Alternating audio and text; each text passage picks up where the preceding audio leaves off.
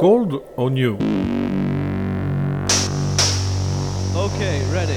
Let's do it. A question of wave. Aujourd'hui, groove et yaourt verbal.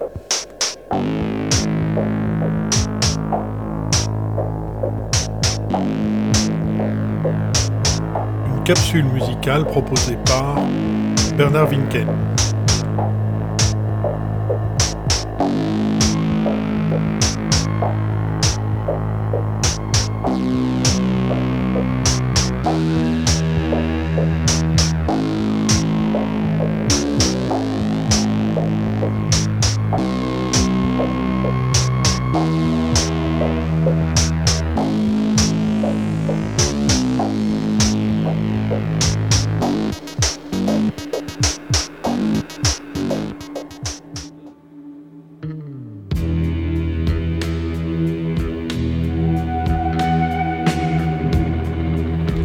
Encore dans l'enthousiasme créatif de My Life in the Bush of Ghost avec Brian Eno, David Byrne propose à Tina Weymouth, Chris France et Jerry Harrison une sorte de tabula rasa pour aborder l'écriture de Women in Light, le nouvel et quatrième album de Talking Heads.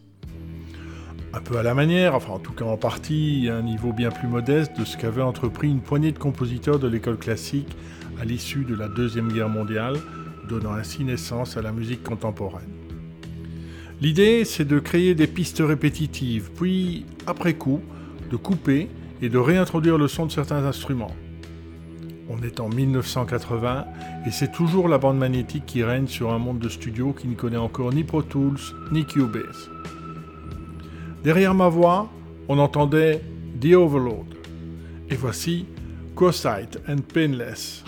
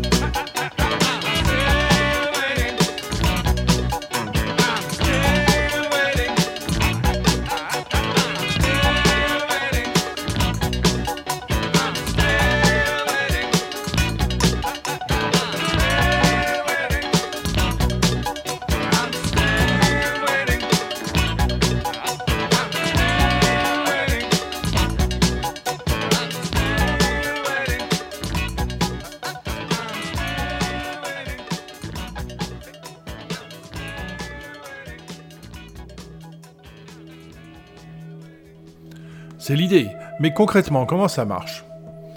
D'abord, un ou deux musiciens enregistrent un groove, par exemple un riff de guitare et une partie de batterie, de plus ou moins 4 minutes, c'est-à-dire la durée d'une chanson. Les autres ajoutent leur propre partie, toujours répétitive, et emplissent l'espace, littéralement. Puis, on passe à la structure du morceau. À groove constant, Burn et Ino coupent puis réintroduisent des combinaisons d'instruments à certains moments. Le tout avec peu de changements de tonalité. La ligne de basse reste régulière, la répétition de la fondamentale induit un effet hypnotique, des modulations sont suggérées, mais on reste le plus souvent sur un seul accord. Enfin, sur ces structures, les deux chanteurs improvisent une mélodie vocale sans mots intelligibles, une sorte de yaourt verbal préfigurant le texte que David Byrne écrira ultérieurement. Voilà ce que ça donne. Écoutez bien. Le groove de base, ici un riff de guitare et la batterie, puis la basse, une ligne immuable, et puis après, les onomatopées qui forment la mélodie chantée. Burn d'abord, puis Ino.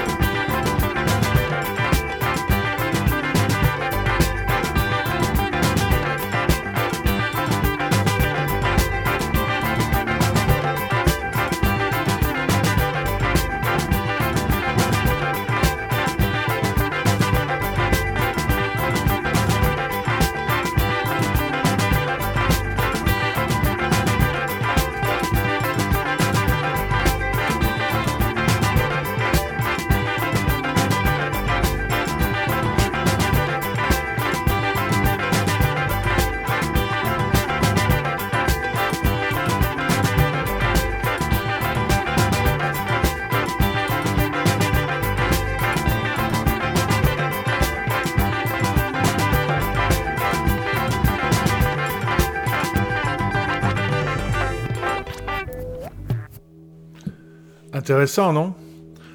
Double Groove, Unfinished Outtake, c'est un brouillon quoi, fait partie des bonus de la réédition de l'album remixé en 5.1 Surround.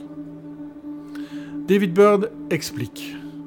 Nous avions donc tout bonnement abandonné les règles auxquelles nous avions autrefois souscrit pour déterminer les structures et les arrangements.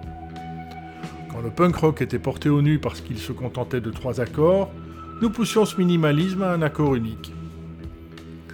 En favorisant le groove, cette stratégie de composition renforce le penchant funky du groupe, présent dès le premier album, 77. Même si on l'a un peu vite qualifié d'intellectuel, des jeunes gens bien, genre universitaire, propre et poli, comme les décrit Gilles Verland en 1978 dans le numéro 2747 de Télémoustique.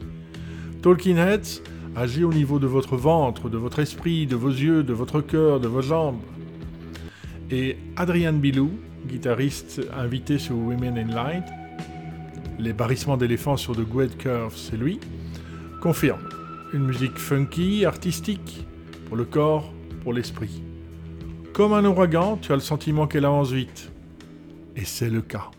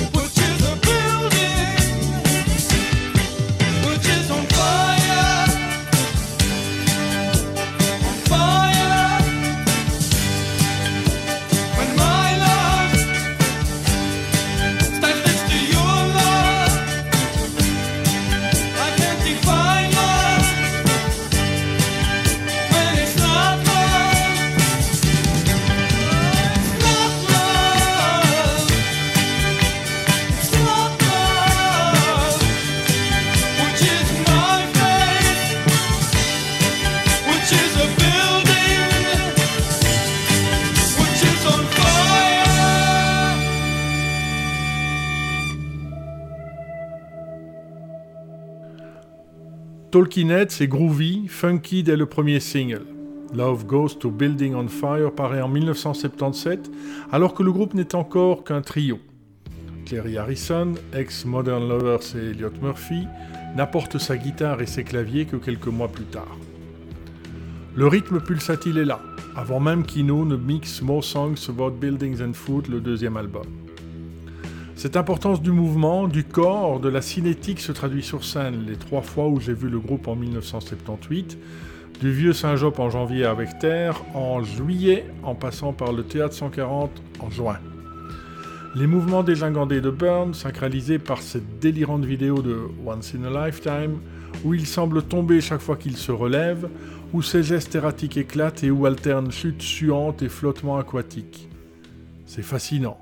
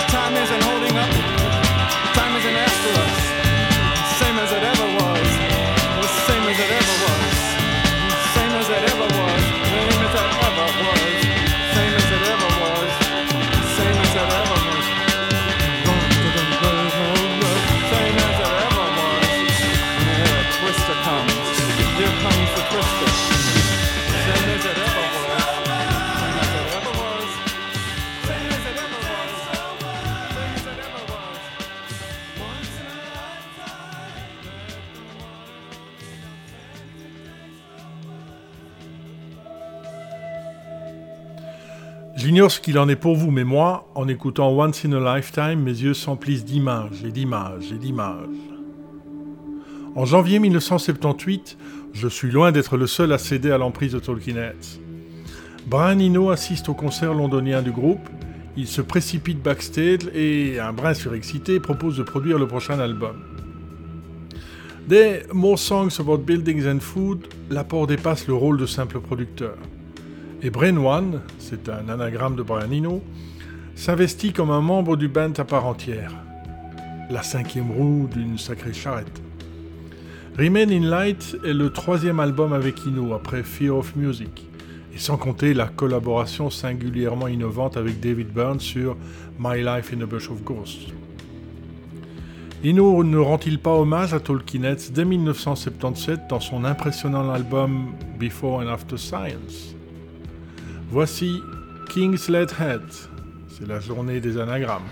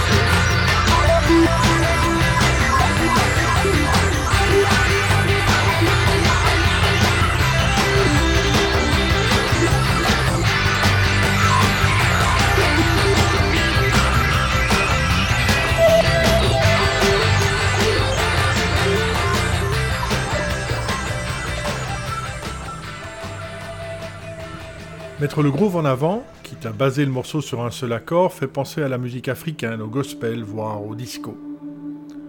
James Brown ou Hamilton Bohannon le font. Mais Tolkien crée la différence par son jeu sur et avec la texture.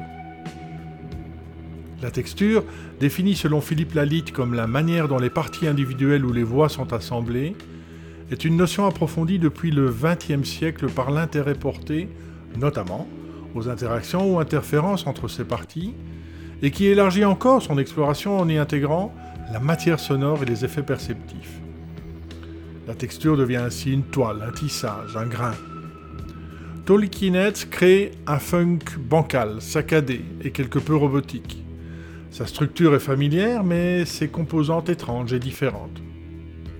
Voici Hamilton Bohannon avec Foot Stomping Music, son single de 1975, immédiatement suivi de Born Under Punches, The Heat Goes On, qui ouvre Remain in Light.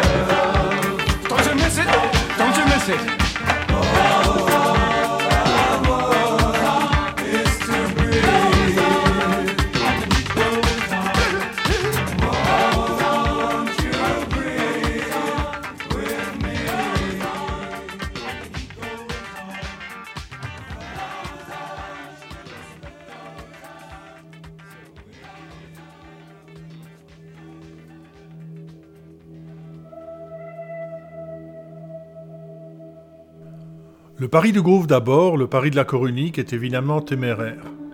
Persévérer dans la même tonalité peut facilement générer l'ennui. De là, l'importance du rythme et de la texture, deux des aspects musicaux les plus difficiles à intégrer dans une notation occidentale conventionnelle. Le droit d'auteur, qui protège la paternité d'une musique, se fonde sur la mélodie, sur les harmonies, sur le texte, mais pas sur le groove, la texture, l'arrangement du morceau.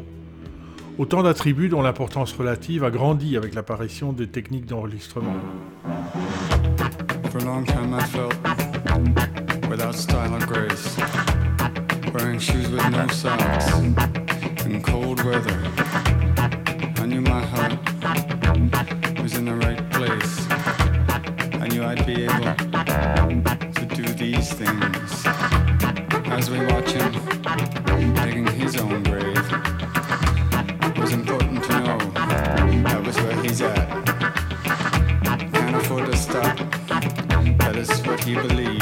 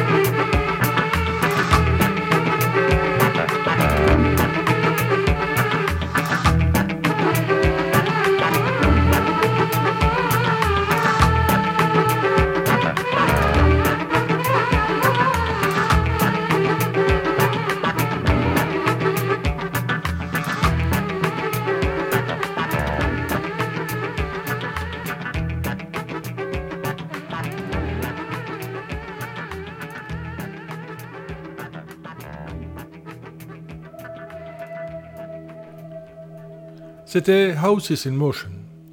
À propos du rythme, du groove, de la texture, David Byrne explique. Les mélodies et les paroles que j'écrirai pour Remain in Light devraient faire écho à toutes ces caractéristiques musicales qui étaient nouvelles pour nous. Il met alors sur papier des mots, des bribes de phrases, avec ou sans rime, avec ou sans rapport avec le sujet, tant que la métrique et la forme des syllabes sont respectées, c'est bon. Byrne fait travailler le hasard.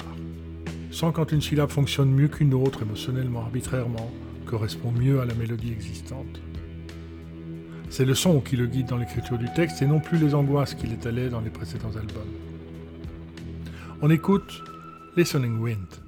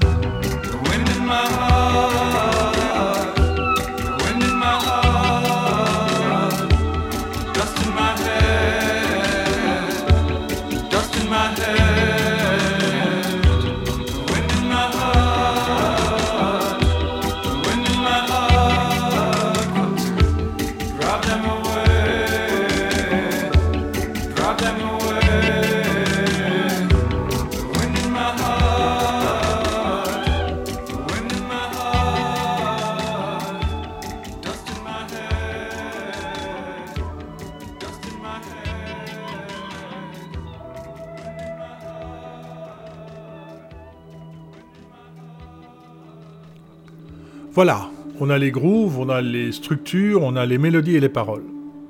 Bon, reste quelques overdubs additionnels, des trompettes, des percussions et les solos de guitare d'Adrian Bilou que j'évoquais tout à l'heure. Et reste aussi à convaincre les radios qui faisaient ou défaisaient alors encore un album. Or, l'accueil manquait d'enthousiasme. Mais MTV démarrait et avait un criant besoin de contenu, au point de diffuser les clips en boucle. L'occasion pour David Byrne de renouer avec ses études en école d'art et de faire le lien entre visée musicale et visuelle au travers d'une vidéo simple, celle de Once in a Lifetime, pas très chère mais diablement efficace. On termine avec les barrissements de Bilou dans The Great Curve, au sujet inspiré par les écrits de l'historien américain Robert Farris Thompson sur la spiritualité africaine et les divinités féminines.